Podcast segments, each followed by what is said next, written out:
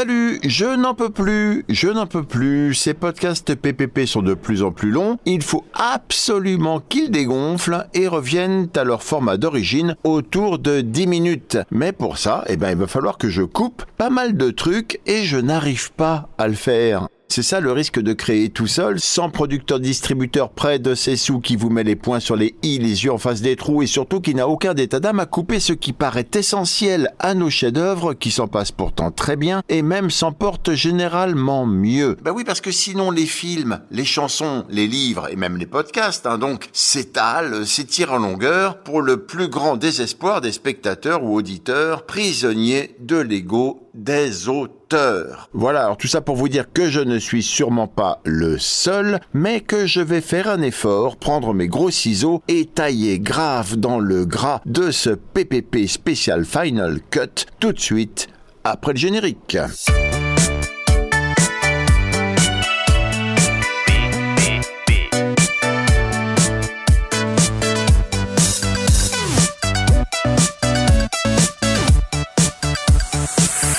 Le terme Final Cut ou Final Cut est un anglicisme qui désigne le montage définitif au final d'un film. En France, et dans certains autres pays européens qui sont sous le régime du droit d'auteur, ce Final Cut est de plein droit partagé entre le réalisateur et tous les auteurs d'ailleurs, scénaristes, dialoguistes, compositeurs, etc. et le producteur, c'est-à-dire la personne qui achète le droit d'exploitation du film. En gros et pour faire simple, les auteurs et les producteurs décident ensemble et à part égale de là où il faut couper ou pas. Aux États-Unis, en revanche, on est sous le régime du copyright, c'est-à-dire que l'auteur vend son œuvre au producteur qui, de ce fait, en devient le seul propriétaire et seul décisionnaire du montage final présenté au public. Oui, je vous entends le dire, alors je le dis à votre place. Il existe des films, hein, final cutés à l'origine, qui sont également diffusés en version longue ou avec la mention Director's Cut, c'est-à-dire avec un montage conforme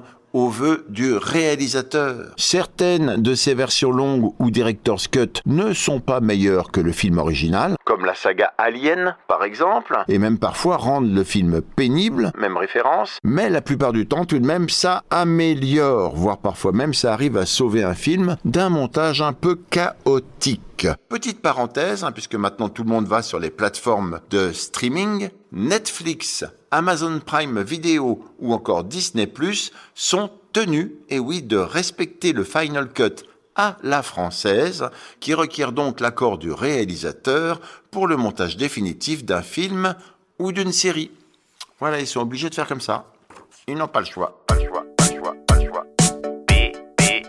Donc on vient de le voir, qui dit Final Cut dit montage. Alors commençons par une petite définition. Le montage, c'est la synthèse des images et des sons après le tournage. Monter, c'est organiser trois temps. Le temps réel, lié au tournage, le temps fonctionnel, lié à l'histoire, et le temps ressenti, lié au public. Temps ressenti dont nous allons reparler un peu plus tard Quelques avis de grands maîtres cinéastes sur le montage. Pour David Walk Griffith, le montage est partie prenante de l'écriture narrative. Il doit être aussi fluide que possible, presque invisible, pour servir l'histoire. Pour Robert Bresson, le montage, c'est passer d'images mortes à vivante. Pour Jean-Luc Godard, le montage est avant tout le fin mot de la mise en scène. On ne sépare pas l'un de l'autre sans danger, autant vouloir séparer le rythme de la mélodie. Et enfin, pour Alfred Hitchcock, les gens pensent que rythme égale action rapide, montage frénétique, personnage courant dans tous les sens, alors que ce n'est pas cela du tout. Un film a un bon rythme quand il réussit à mobiliser en permanence l'esprit du spectateur.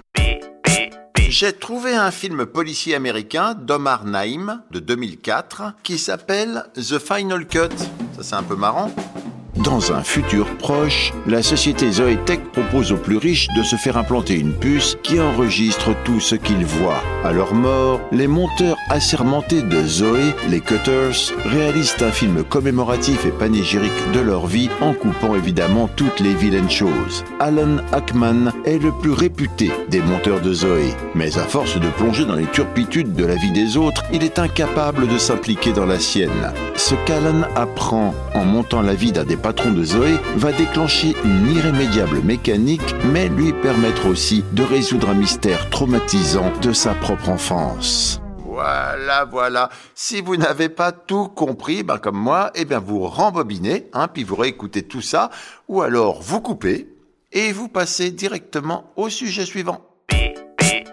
Il y a une polémique qui tourne autour de la longueur des films, qui semble de moins en moins final cutisé, un peu comme pour mes PPP. Les films deviennent-ils trop longs? Oui, c'est une question, c'est vrai, mais pas de panique. Je vais y répondre. Depuis une dizaine d'années, c'est vrai, les films s'allongent. C'est vraiment une tendance de fond, nous confirme Yannick Mouren, universitaire et auteur de livres sur le cinéma. Les films de plus de deux heures existaient déjà dans les années 50 et 60, mais c'était encore des exceptions. Depuis quelques années, on a l'impression qu'ils sont devenus la norme. Selon Vodcaster, qui a analysé la durée des 50 plus grands succès du cinéma sortis entre 1968 et 2018, on passe d'une durée moyenne d'une heure 47 en 1968 à 2 heures et 6 minutes en moyenne, soit près de 20 minutes de plus en 2018. Bah, c'est qu'il n'y a plus personne pour faire un travail d'édition avec les réalisateurs. Hein, pour leur dire quand il y en a trop, nous explique Caroline Vier, journaliste de cinéma. Il y avait une époque où les grands cinéastes avaient des producteurs attitrés, qui étaient un peu leur Jiminy Cricket et qui savaient leur faire remarquer ce que personne n'osait leur faire remarquer. Pour dire à Christopher Nolan que son film est trop long, il faut vraiment être très proche de lui. Et ça ne lui ferait pas de mal. Oui, ben moi je suis d'accord avec Caroline. Et d'ailleurs, au passage, le producteur Marine Karmitz, fondateur du réseau MK2, imposait au cinéaste qu'il produisait de faire un film de moins de deux heures. Et c'était une obligation contractuelle. Voilà, et ça c'était bien parce que le résultat de cette absence de final cut sévère, eh bien, le voilà. Mourir peut attendre dure 2h43. House of Gucci, 2h38. La méthode Williams, 2h26. Le dernier duel, 2h32. Les éternels, 2h37. Spider-Man No Way Home, 2h28. West Side Story, 2h36. Dune, 2h35. Matrice Résurrection, 2h28. Don't Look Up, Denny Cosmic, 2h25, Nightmare, Alley, 2h30, etc., etc. Je pourrais vous en citer pendant 3 heures, mais non, justement. Justement. Donc beaucoup, beaucoup de films, beaucoup, beaucoup trop longs. Pisser peut attendre. C'est la formule rigolote publiée par le journal The Independent pour résumer ce débat, tandis que le Los Angeles Times, lui, se demande si les longs films ne sont pas contre-productifs en temps de pandémie, en précisant que plus de la moitié du public se renseigne sur la durée d'un film avant de se décider à acheter un billet. Un effet dissuasif qui se ressent durement en France où la séance de 21 heures a été supprimée dans beaucoup de cinémas. En province, elle est morte.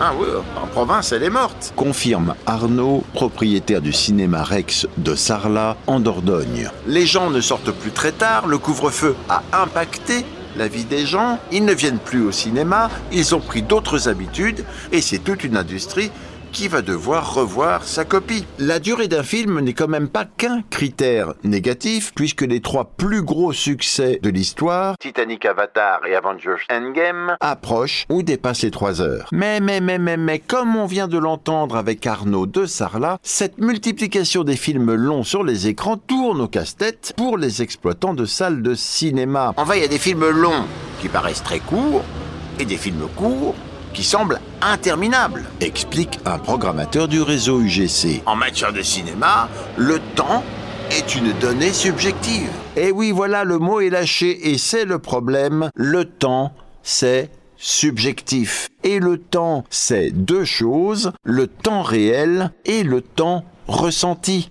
Quentin Dupieux, dont le film le plus long, Wrong, ne dure qu'une heure 34, nous dit J'aime bien faire des petits films courts pour ne pas enfermer les gens trop longtemps et pour les maintenir dans un truc excitant sans leur voler du temps.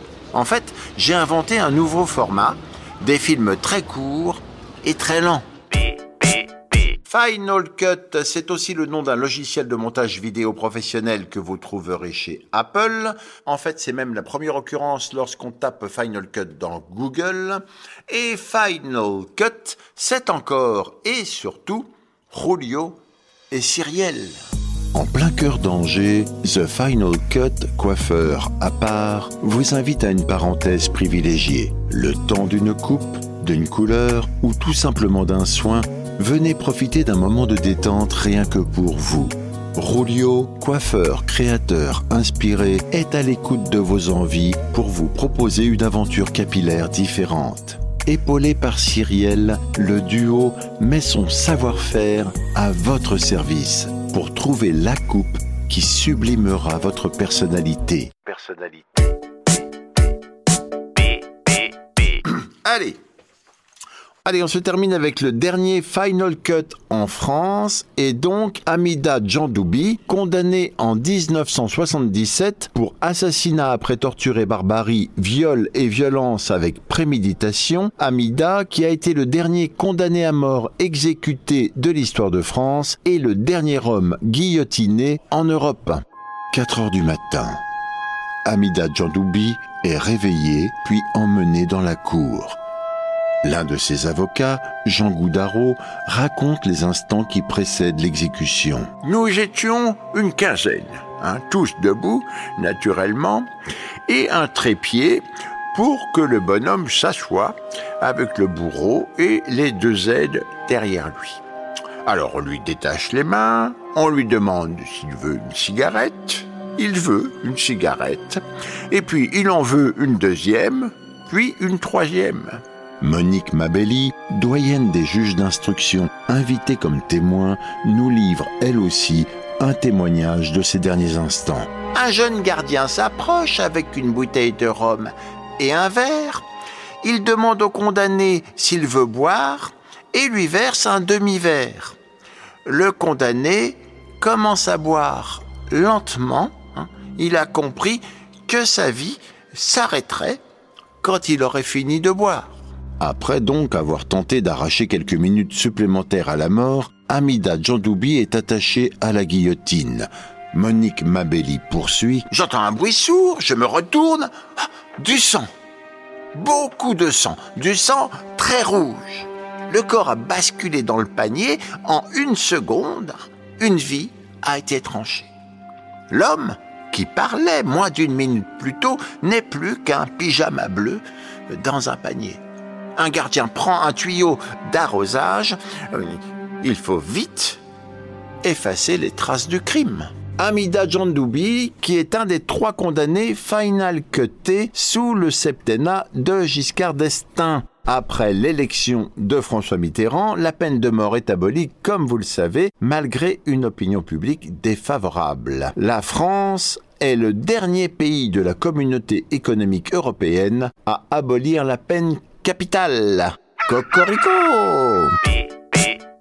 Quand on lit cette histoire d'Amida Djandoubi, aujourd'hui, on ne peut pas s'empêcher de penser au féminicide. Parce que quoi en fait? Notre dernier condamné à mort exécuté avait commis quoi? Des féminicides.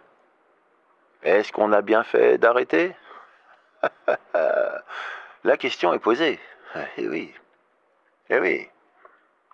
Oui, vous allez me dire oui, mais enfin bon, quand même, la question est posée. Pour en finir avec cette histoire de guillotine et pour faire le lien quand même avec le cinéma, je vous ai trouvé un film d'Andrew Lowe et de 2014 dont le titre guillotine, mais alors qui n'a rien à voir avec la France ni avec Amida Djandoubi. Enfin, je crois pas. Je vous lis le synopsis. Pendant la dynastie Queen, une unité d'élite composée de criminels lutte contre le crime grâce à la Flying Guillotine, une arme redoutable. Alors qu'ils réalisent qu'ils s'en sont pris à des innocents, ils décident de se retourner vers leurs dirigeants. Bien, bien, bien. Bien, bien. Voilà, parfait, bien. Et là, bien sûr, j'avais écrit une fin géniale, pleine d'émotion, sur la frustration en général, et la mienne en particulier, mais quick, ça a été coupé au montage, alors voilà, PPP Final Cut, c'est terminé. On se retrouve peut-être la semaine prochaine dans peut-être un nouveau PPP. PPP, pourquoi? Parce que personne ne peut lire, écouter ou voir tous les trucs de dingue qu'on trouve sur Internet. Salut